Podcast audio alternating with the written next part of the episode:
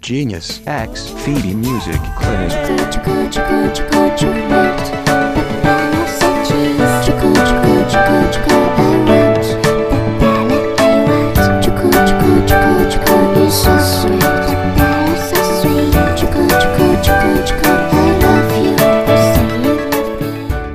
Hello，欢迎来到，非一般音乐诊疗室，我是 Genius Chen 陈佑琪，我是 Phoebe Joe 周菲比。这是我们的 Podcast 频道。大家一定会很好奇，为什么我们要开这个频道？其实应该是因为疫情吧，嗯，因为就是疫情好像不能出门，然后人与人距离变远了。嗯，其实我本来就没有我知道出门，我本来就但是很宅。对对对，但我们还是就是在家里嘛，work from home，总是会觉得我哦有点无聊。工作之外，嗯工作之外要做点别的什么事情，嗯，对，因为其实我的工作呃一般都是在编曲，就是关在我们家里有一间工作工室，专门就是菲比可以编曲的工作室，然后我们可以做音乐的。大部分平常都是关在这个小小的空间，对，就是我自己一个人在里面工作，然后然后有很多内心戏、内心话，对也没得很想分享给大家知道，就是比如说一首歌啊，有什么感觉啊，或是然后编曲的一些习惯或怪癖。而且我觉得这个频道是很适合我的，因为我就是不需要露脸嘛，然后我又可以非常轻松自在地去分享一些生活的大小事，然后对还有对一对些态度啊和工作会遇到有趣的事情或者是不开心的事情。哦，对，而且我们自己之前有各自经营自己的嗯 YouTube 频道，哦，对。我们曾经就有经营过 YouTube，只是后来就是太忙了嘛，对然后就荒废了。而且我记得你之前有一个很经典是 cover 周杰伦的嘛，嗯，周杰不伦的什能么？说的秘密，那个钢琴啊、竖弹的东西嗯破百万呢、欸呃，应该讲说那个时候其实只是好玩，然后在那拍个个影片。在那年代已经很难得了欸、对，所以就是我我才发觉哇，网络还蛮有趣的。对啊，对，但是我觉得 YouTube 就是难度还要再更高一点，因为它毕竟是影片为主嘛。对，因为你路人你要画面还要剪，对，而且你要上相或是你要嗯嗯装扮或打扮才能去录这个东西。对，然后虽然说那种表演的影片是一镜到底，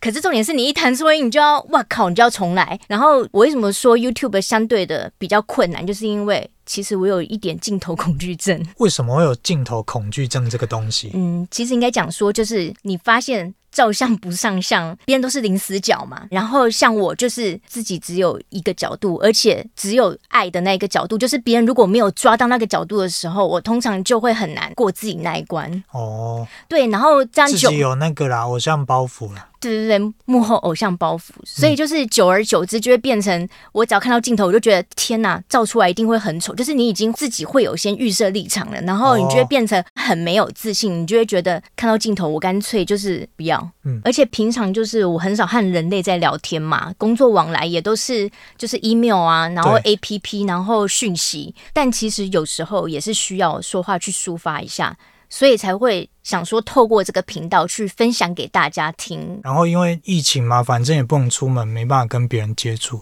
而且我觉得应该很多人也都没有听过你的声音，哦，对，也很多人也没有听过你的声音啊，就很多小粉丝这样子没有听过声音。多小粉丝。对你讲到重点了，这就是为什么我想要玩 podcast，因为我觉得就是平常大家听到的都是我的编曲，然后没有听过我的声音，还有我这个人很多的真正的想法，所以我就想说，那开了这个频道，就是可以去呃讲一些就是大家没有听过。对私底下的啦，对私底下的我们，然后想法是怎么样？嗯，可是你平常编曲嗯，也是在表达你的想法、啊，对，也算是我的作品嘛。嗯，但毕竟那个主要还是歌手在运用这一个作品，而不是我本人这样子。但现在这个频道就是主要由我们在经营，经营这个品牌，对对对。而且就是在台湾的流行音乐产业里，编曲总是常常会被人家遗忘或忽略的。为什么这样讲？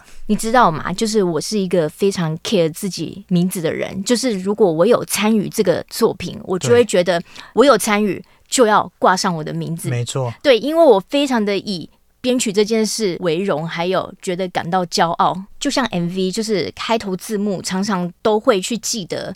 词曲作者嘛，或者对是记得上导演的名字嘛。可是编曲这个就是常会被人家忽略。有作词作曲是谁，但没有编曲。对，然后可是其实编曲是很重要的，因为如果我没有编曲，那歌手怎么去录音室录音？然后像导演他要怎么去编排一个 MV？所以呢，我们这一集也会探讨到编曲这个主题，嗯，然后我们就可以透过这个，我把它当做是有点像是一个诊所啦，嗯，然后诊所不是大家都要挂号嘛？哎，你有什么病？你有什么病？然后比如说菲比就是医 生，你是医生，然后你要开处方签说，哎，我觉得你这病是什么问题？啊，那你的角色是？哎，我角色是我，我也是医生啊，我可以诊断啊，然后我们可以讨哦，论我们是分析这样子，分哦析我们讨论。我们的药处方签就是音乐，嗯然后诶，我可以说你可以去听我创作这首歌，或是你编的这首歌，或是我们制作的这首歌，你可能会得到有什么解哦疗脱，愈的效果吗？或是有什么发泄的效果啊？不同曲风会有不同感觉，这样子。嗯，而且我觉得，其实我们都是音乐工作者，本来我们这些器材都传本本，我们本来就有麦克风、有喇叭、有录音器材什么。 而且就是突然想说要做这件事情，所以就去做了。对啊，本来就是想到什么就要去做，然后比较快，嗯执行力这样子。我就是那种，就是如果有想法，然后没有去做的话，我就会觉得感很到痛很苦，痛苦，对快对要对死对，掉这样子。就觉得干嘛不做呢？所以我们做这个电台是告诉大家说，哦，哎我们还有讯息，我们还有消息，这哎、样子、我们还活着哦，我们还存在哦，这样子。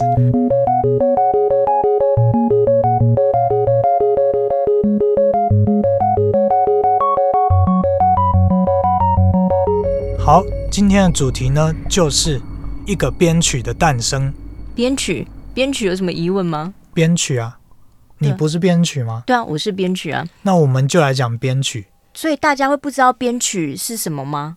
编曲啊，好像很多人常常把编曲跟曲搞混，就觉得你是编曲，就是在写曲、作词、作曲那的。一般人就会想说啊，编曲不就是写歌作曲？嗯，但编曲不是这样的。如果那么简单就好了。呃，我也没有说写曲写词很简单呐、也都是不容易。那你要不要解释一下编曲有多伟大？嗯，如果这世界上没有编曲的话，真的有什么影响吗？呃，就像啊 podcast 一样，就是你们就可能只有听到说话人的 Podcast 声音本。来就是说话啊，我知道了啦。嗯，没有编曲的话，大家去 KTV 都清唱就好，对，就是清唱，就是只有人的声音这样子而已，懂这是什就么没有意思后。面的那些音乐背景。所以编曲其实它是一个蛮复杂的工作。对，是啊蛮复那、杂的。既然这么麻烦，你为什么要当编曲？你从小立志当编曲吗？对，怎么可能？应该啊从我跟你讲，从小的志愿通常长大都会推翻。没有没有没哦你不有，问我从小是什么，所以你从小我从小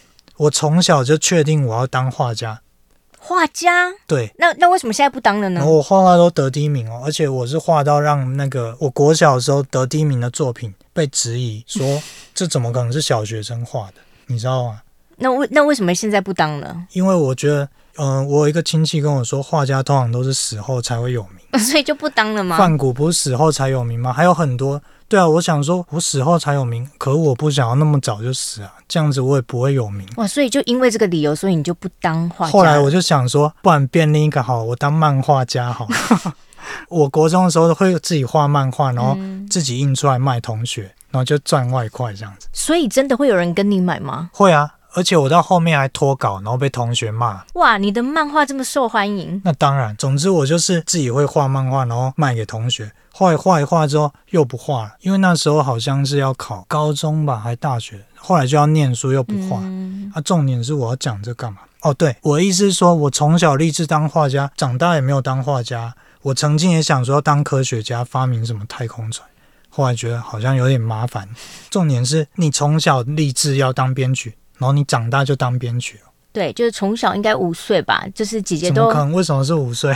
应该讲说姐姐都喜欢的是古典音乐，但我喜欢的是流行音乐。我对古典音乐就是一点兴趣都没有，我只要听到古典的音乐，我就会睡着。可是菲比，你好像算是音乐世家吧？因为你们姐妹都学音乐，对对，我们都是学音乐的，这样所以学音乐那时候应该会觉得，哎，就是古典音乐，长大就是呃表演或是当老师或家教什么。没有。就以前就你你是怎么这么叛逆？ 因为以前都会跟姐姐一起看日剧嘛，那日剧就会听到很多配乐都很浪漫，然后很好听，然后就会去自己抓，然后自己自己弹奏这样，然后就觉得真的喜欢的是流行音乐，而不是古典音乐，所以那个时候心里就想说，长大我要做流行音乐。流行音乐的编曲家就对了。对对对，哎，那你是怎么从嗯呃古典跳到流行？因为这两个领域完全是两个世界，你知道吗？对对对，就是虽然说他们都是音乐嘛，可是其实还是有很大差异。比如说古典看的都是那种五线谱，对啊，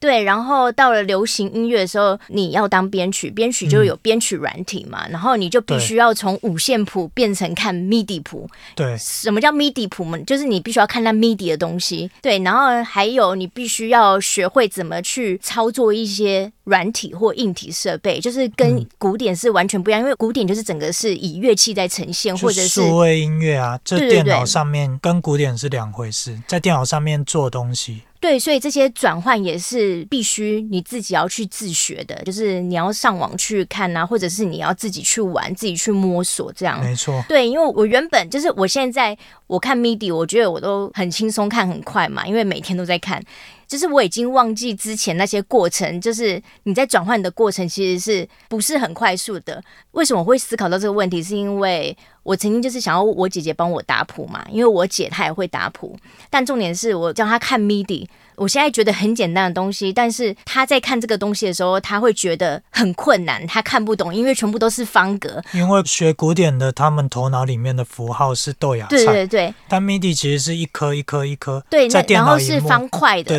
对对，对然后那时候我才突然，哦，对，因为我自己已经转换了嘛，然后我姐她是比较属于新手，然后她就是要学怎么看，我才突然顿悟啊，对我原本是这样子变这样子的，要不然我也忘记了这个过程。嗯，而且我觉得今天你要研究个东西，最快上手的方式就是直接去操作它，然后玩它。嗯，对，因为如果你看再多的书啊，然后纸上谈兵的方式，就是你看了很多，但是你实际上你还是不会去运用它。没错，然后像我的方法就是我这样子去操作它，然后再不断的一直修正自己的观念，然后修正到越来越正确。嗯，所以我觉得最大的差异就是你必须要从五线谱转换成对软体的一些操作应用还有概念。所以你是几岁开始学琴呢、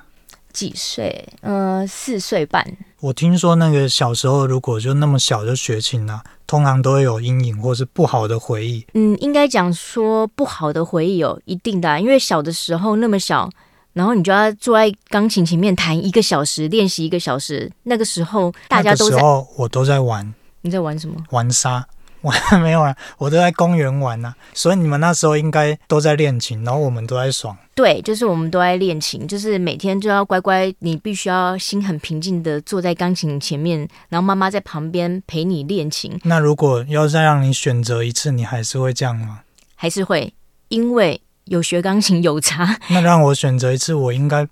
我应该就不会想要当画家了。为什么？画家好像真的有点太辛苦了。可是画画感觉也不错啊，因为像会画画的人也可以画插画什么的、啊，你可以自己设计很多 logo 啊。但是我不会画画，我从小到大只会画爱心还有音符。应该说小时候涉猎的那些，多少对长大都会有影响，都不算浪费，只是说长大可能会更确定自己想要干什么。但你很好啊，你从小就已经确定长大要干什么。对，但是台湾的教育就是没有在学流行音乐这一块，所以从小就是一样，就是弹讨厌的古典，弹到长大这样。因为你就算想要请老师教你弹流行的，老师其实也不是很想，而且有点不屑。而且我知道你好像有另一个技能，就是二胡，你会拉二胡。对，我会二拉胡哦其实是算你的主修啦，对是主修的，但大家通常都知道你是编曲啊、弹钢琴很厉害什么，结果发现哎、诶原来你还有开外挂，还还有主修二胡，就对。对你那时候是不是觉得中国音乐为为什么你姐你两个姐姐都学西洋音乐？呃，然后。应应该讲说，我是先从小提琴开始学的，但是后来为什么会学二胡呢？其实就是音乐班没考上，所以后来去学中国乐器，哦，中途转行就对然后我没有考上，其实是因为智力测验没有过。 但我觉得我本身应该智力是没有问题的，应该是那个时候才国小三年级，然后作答很不认真。我跟你讲，填错智力测验题目都超难的，好不好？可是国小三年级，其实我也忘记是什么测验了。有人智商很高，也是做很多很智障的事啊。嗯，好，这样说好像 也是。虽然说小的时候我的头大力的撞击过两三次，搞不好就是撞了才开窍啊。可是我跟你讲，我撞的其实有点恐怖，因为小时候就是很爱玩那个椅子，就是在那边玩前后前后前后，结果我就这样子倒下去之后，然后那个桌子很旧嘛，木桌很旧，有一堆木屑，然后就直接插进我的头里面。然后我爸过了一下，他才发现地上已经一滩血了，然后快点把我抱去附近的那个医院。嗯，所以我的头后面还有缝线的伤口，直接爆头啊了。对，就是直接流血。然后还有一次就是我们家自制的荡秋千嘛，旁边有铁柱，那时候就是跟姐姐还有哥哥他们玩，然后他们就是把我推很高，然后推歪了，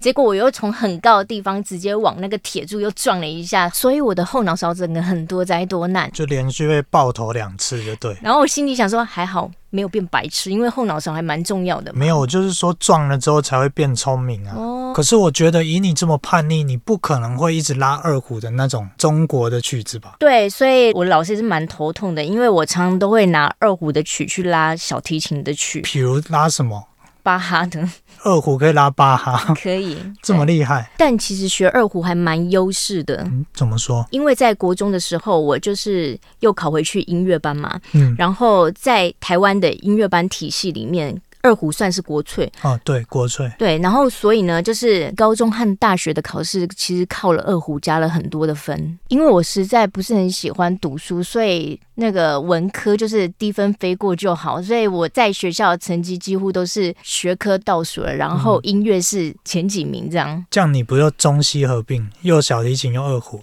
又古典钢琴，又有中国音乐的那个养分都有。对，但是小提琴，嗯、现在可能忘了怎么拉了，因为那嗯个时候是七岁学的。就是呃，嗯我们比较知道，就是菲比会编中国风这种东西，就是有很多作品可以听得到中国风，嗯，然后有拉二胡这对，样。所以那个时候其实学二胡是学的蛮痛苦的，因为我很讨厌沉闷的那种韵味的音乐。但现在想一想，觉得也还好。那时候有学二胡，因为刚好现在有很多的音乐曲风都要什么中国风啊我，大概知道你说沉闷的那个，虽然没有批评的意思，但是听到有点像那种国乐，就是还有那种南北管对对唢对呐那种，就是如果真的很比较传统悲情，比较对悲情的感觉。比较真的很传统的那种，是让人家会有点闷。对，但我个人是比较欢乐，而且比较流，就是比较西方的。我记得你有一个很经典，就是大家可以在 YouTube 找，菲比有拉过呃加州旅馆嘛，Hotel California，对用二胡拉吉他 solo，那个超难的，我觉得超级难的。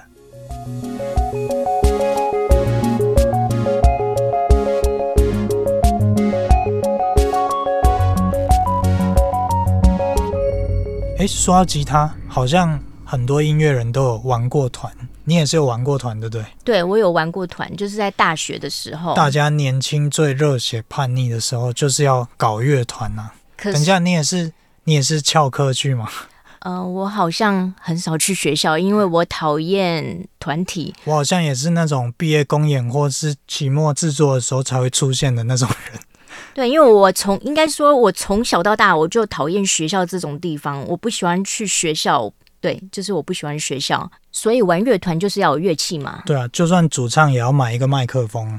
对，啊，没不然对不可以只有对对 vocal 嘛。哎对，对，没可错。是练团式都有麦克风啊。可是有时候会觉得，那时候还会觉得这样有点不卫生，自己会买一个麦克哦风你这样。哦，我知道啊，你们就会觉得每个人都有乐器，你们好像也要自己要出一个乐器，要嗯对不啊然，但我跟你讲，主唱通常就是那种练团的时候，他最大练完团就是要负责背乐器的。哦，因为因为他没有乐器。对，不然会被靠背。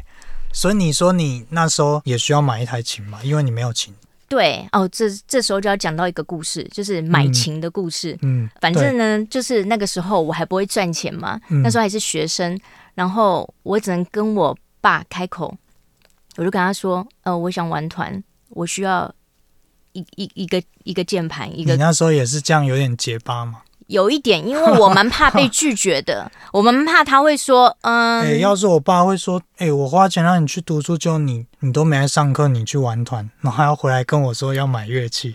理论上应该他会拒绝。对，所以我就很害怕，所以就是真的就这么结巴，因为我就跟他说我需要一个键盘，需要一个琴这样，嗯然后他就问我说，嗯、那你的你觉得你需要多少的预算的琴？多少？然后我就跟他讲，嗯、两到三万吧。那时候我想说，就是出一个没有很高的价钱，他应该比较不会拒绝我。结果那个时候他听到两到三万，他还跟我说：“哎、不不是几千块就可以啦。”然后我说：“呃，我又不是要那种电子琴，我是要玩团的。”所以有一天他就叫你回家，他要带你去买。对，因为我一直想说他应该没有在帮我 care 这些东西。嗯，结果有一天他跟我说，哎、他的朋友是扣个代理商，然后哇嗯他就带我去去那一家店。最后你选到那一台是天嗯价吗？应该讲说那个时候就是那一台是最棒的，哦，因为那个老板就是直接搬那一台说这台是最新最棒，而且有真空管。对啊，然后那时候我看了觉得，哎、感觉还不错。可是我其实心里想说，我爸应该是不会买这台琴，因为老板说那台琴要十万，十万哦，对，结十果嘞万。结果嘞，然后买了我是不我是那时候本来还想说我再考虑看看好了，结果我爸竟然就马上说那就他了吧，你还要要买选其他的吗？要买就他就要了吧。买最屌的，意思是这样。对，要然后买就要买其其最实好。那时候蛮感动的，因为会觉得，哎、我只是要玩个团，然后你你们那时候竟应然该这么想支持说我，，我只是想说随便玩个团这样子。也也看没有起来也没要有随便啊呢、你要好好对这台 keyboard 付出了。可是你有你们团以后去比赛，你有拿过奖诶、好像是那个对自对己对讲，最佳 keyboard 手，最佳键盘手。诶、对，所以你我这样听下来，你到底是当初是想要走幕前还是幕后？因为你现在算是幕后、嗯幕后工作者，对，因为你知道吗？年轻的时候大家都会想说有那种明星梦嘛，就是要站在舞台前面。对，那你刚好不当主唱，主唱站最前面啊。嗯，因为我唱歌还好啊，所以是什么原因粉碎了你的明星梦？总要有一个原因让你确定说、好，我退居幕后这样。嗯，应该讲说呢，就是其实发现自己好像没那么漂亮，什么？对，你就说是被拍的很丑， 是不是？对，，就是好像照相没有那么的上相，然后我又是那种会非常 care 人家的那种我知评道，我论知道啊，你是哪一种人，就是那种所谓很认真的时候脸就很丑的那种，或者很很认真在弹奏的时候脸就很凶。对，虽然说人家说什么认真的女人最美，但我就觉得很奇怪，在我脸上完全没有看到这个东西，啊，你标准太高了，我跟你讲。没有你没真有的没有，也也因为这个样子，所以造就我现在有那种镜头恐惧症。有自信最美，好吗？嗯，也不是这样，就是我现在会很害怕镜头，所以有关于那种 MV 啊，或者是那种实境实境秀那种东西，我都没有办法去接触，或者是访问也是。哦，我记得了，我记得之前那件事情，就是你有帮 Hebe 编过一首歌嘛？对，就是那个你然后的。呃自己的自己的房间房间对，然后他们希望 MV 是真的就是乐手在现场同步录影录音这样子，然后制作人陈珊妮嘛，对他就直接邀你说要不要就是去演出 MV 这对，样就子。是编曲编曲之外，然后直接我跟你讲，我跟你讲，一般人就去了，管他就去了。嗯、你看这样 YouTube 上去，大家都知道你是谁。嗯，可是我真的没办法，所以那个时候我还有跟珊妮老师呢，就是电你话偶讲像了，包袱太重，就是对对对，就是还有跟他解释了很久我的状态、我的部分。所以最后是找另外一位对对对，来代替你这样子。对，石敬秀那个也是一个故事啊，那是之前 J J 嘛，林俊杰，嘿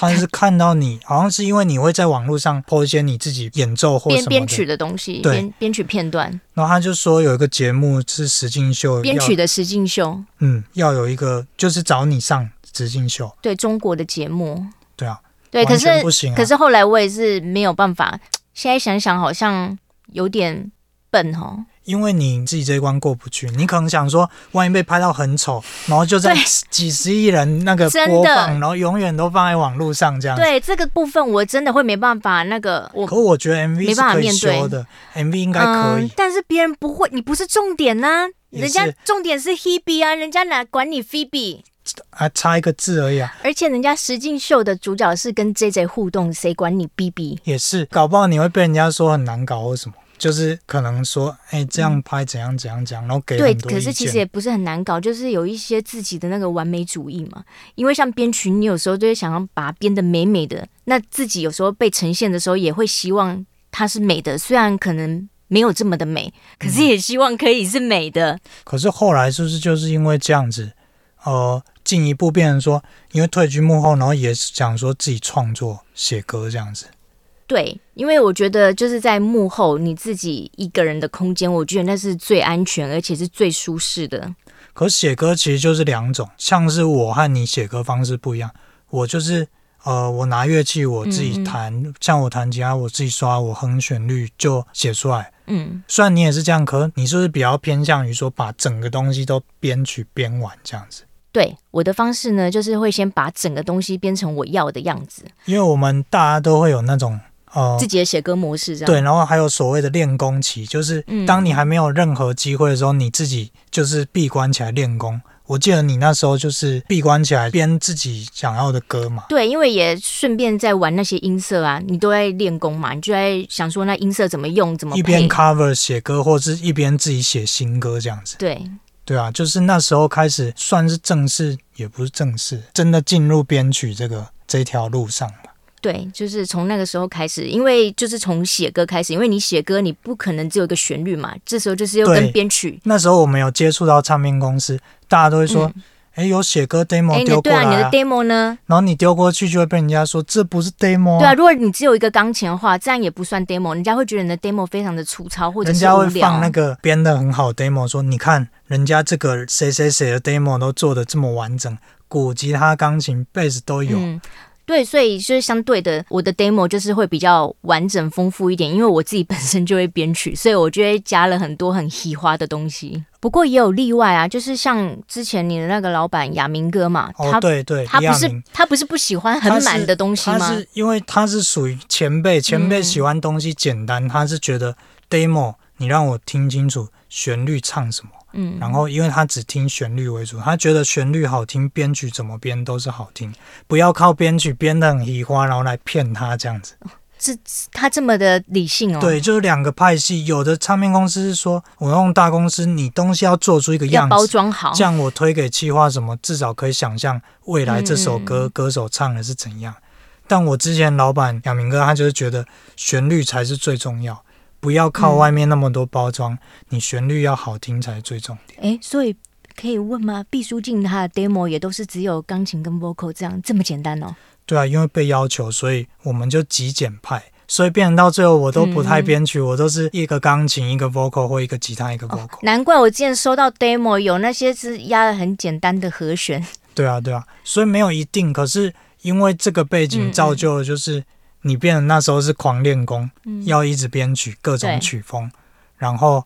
变成像现在这样子。哦，对啊，因为我觉得写歌跟创作很好玩的地方就是。我自己是编曲嘛，那我就可以自己去呈现，自己去编这首歌，我想要它是什么感觉，或者是它是什么曲风，就我觉得这样是很有趣的。甚至有时候就是一首歌没有编完的时候，就会很亢奋到睡不着，因为你亢奋的原因是因为你会很期待，就是这首歌完成了，是不是自己想要的那个画面？而且我喜欢那种就是说故事的方式在编曲，就是加入一些情境啊，还有一些画面，让人家可以就是一首歌有像故事一样起承转合的感觉。就是听音乐不止听，也看得到画面。对，就像我之前就很久以前很热血，还在编自己 demo 的时候，嗯就是我那时候想要那个捷运的声音，对，然后我就自己带着 Mac，然后去捷运去搜站，捷运对，去收捷运站的声音，然后自己觉得这样子很有趣，就是有一些声音会自己去取样，这样。嗯就我的编曲，就是常会去加入一些不一样的元素，就譬如如果那个歌词是确定的，然后我看到有关于烟火嗯啊，然后我可能在那首歌里面就是放上烟火的声音，就是如果它是一首情歌的话，嗯，对，或者像歌词中如果有提到海浪啊，然后海浪就会想到有船，然后我就会想说，那我想要加入一些情境的感觉，就是它有个船底的笛鸣声，嗯嗯对，就是一个低频的感觉，就是好像我在岸边那种感觉。嗯。哎、我发现我们好像真的蛮能讲的、从来没有在麦克风前面讲这么多话，真的是诊疗室、有没有？聊天的聊，哎，对音乐诊疗室。对，有啦，有讲很多的话啦，通常是在吵架的时候啦，哦，那也不叫讲话了吧？那个叫辩论。呃，也是有一点啊。可是人相处在一起总是会吵架嘛，经由吵架，然后才可以沟通嘛，才可以知道对对方对的对想法嘛。你讲到重点，这个频道就是我们就这样子叫做什么诊疗、诊断、聊天治疗、聊天都可以，这样子一直聊。我们也发现，原来我们走了这么多年，走了这么久，然后想一下当初自己设立的目标，自己的初嗯衷在哪里，然后好像新的一年我们还是有勇气继续走下去这样子。也对这个世界做一些有贡献的事情，然后透过这个频道，嗯对让我们需要了解音乐啊，需要有什么疑难杂症，需要被治疗的心灵啊，什么都可以来我们这个诊疗室这个诊所。对，因为全世界都在疫情，有一点就是让人生变得有点无聊无趣。对啊，就是往后的节目啊，呃，如果有粉丝或听众朋友有什么问题，随便什么问题都可以，我们也会挑出来几个问题，然后如果跟我们人生或经历有相关的，我们搞不好就那一集会挑出来讲。对，然后或者是也有想要分享一些自己的事情，也是都可以说，也都 OK。就是对啊这边也可以当做是一个抒发情绪的地方。或是我们可能会对某一些歌或某一个电影的音乐或特别感兴趣，让我们思考到某些人生场景，我们也会拿出来讲，或是推荐给你们听。我们近期有参与的作品哦，对，像有时候旅游的一些啊事情、美食啊，或者对对是电对影对看到这个的，我感觉对对对这感觉可以讲好几集。对，就是电影看到的跟我们实际上遇到的是一样的吗？还是不一样的？这对样对对，还有很多我们不为人知的，就是呃音乐人的讨人厌的地方，还有让怪人家癖喜欢的地方，对还有什么会惹怒音乐人的地方，或是什么嗯你们想要知道的，都可以。反正你们来提前预约挂号，我们嗯这个非班音音乐乐诊诊疗疗室室这样子。对，因为其实就是人都有很多面嘛，台面上跟私下其实是都不太一样的，对啊，因为我们现在躲在这个镜头后面，我们爱怎么讲就怎么讲。所以想要预约挂号的要打哪支电话？哦，我们比较高级哦，我们没有电话，电话现在卖膏对药、对欸，对，我们是透过网络，我们有一个粉丝专业，有没有、嗯 g e n i u s X Phoebe。 ，Genius 要要 Genius 怎么拼啊？ Genius 就是对大家就听到 Genius 天才那个 Genius，但是拼法不一样，G Y N I U Z 嗯， Genius X Phoebe 那 Phoebe 好像也不太一样， P H E B E 是没有 O 的 Phoebe 哦，我的头脑没有动。这个粉丝专业、Genius X Phoebe，大家可以直接去那边留言或私讯，反正你们提出什么问题，我们都会想办法解答的。也记得要点赞哦。对，要先点赞，我们都会看哦。今天的主题有谈到就是一个编曲的诞生嘛，所以今日处方签推荐给大家。我不是周杰伦，我只是周菲比。然后这首歌是我在九年前，二零一一年写的，好像有点久哈。嗯，呃，我想要讲一下，就是写这首歌的时候，我还在雅马哈的音乐教室教学生，然后那个时候就是，呃，学生还没有来之前，脑中突然出现了这个旋律，然后我就直接就是用手机，然后自弹自唱的录下这样的旋律。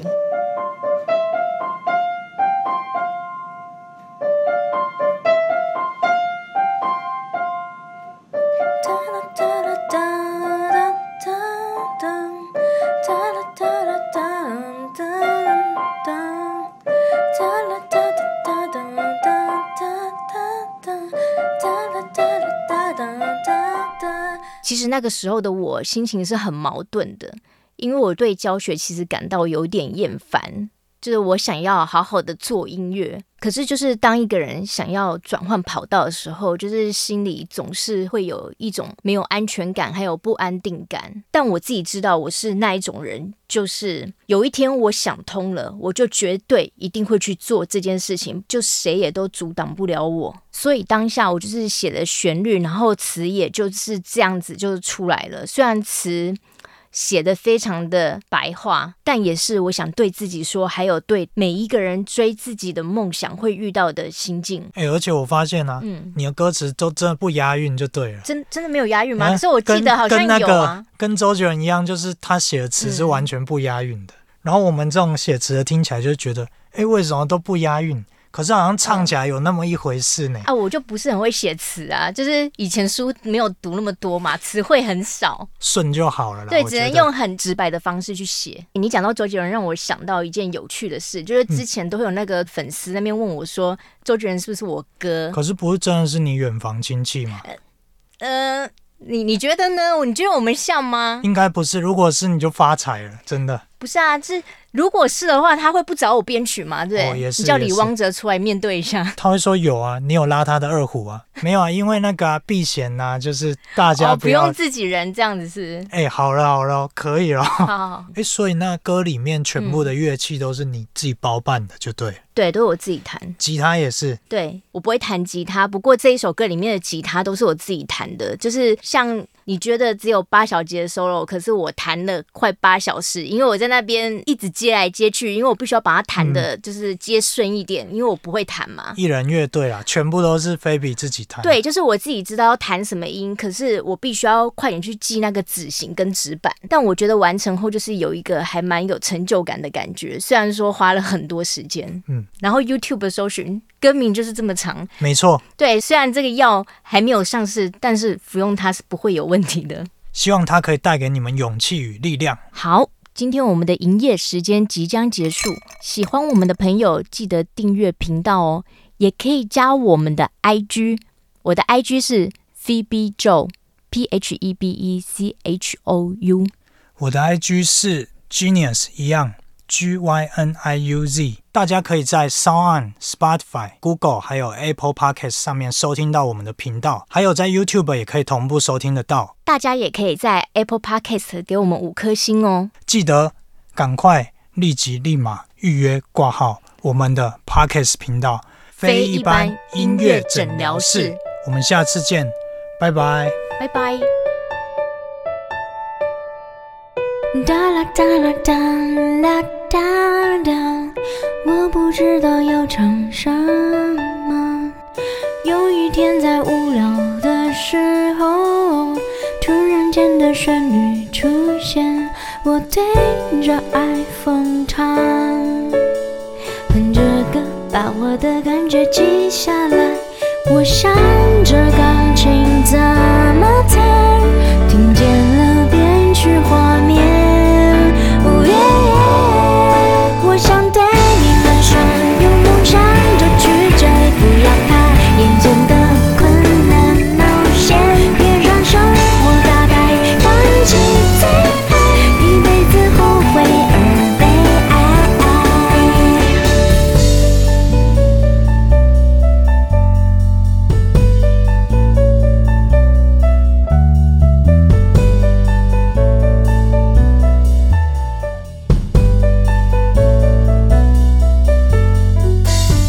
这首歌词在写什么？这是种非必在说话，和自己对话也和别人说，希望世界各地幸福。我不是大人物，想说的不需请假也有做作，我想到什么说什么，做自己谁都懂的。我想对你们说，别再犹豫不决，不要和伟大的世界妥协，不要再去等待错过一切，一辈子遗憾的度过。如果有梦想。那就要抓住。如果说你懂这此刻激动。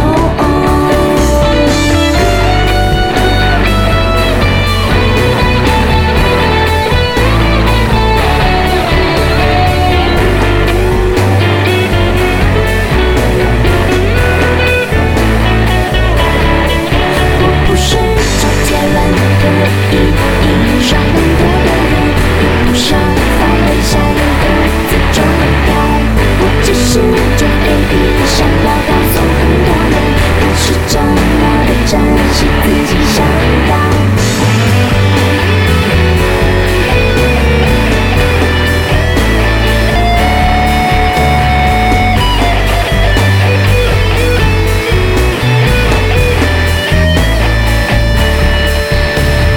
我只是这 baby，想要告诉很多人。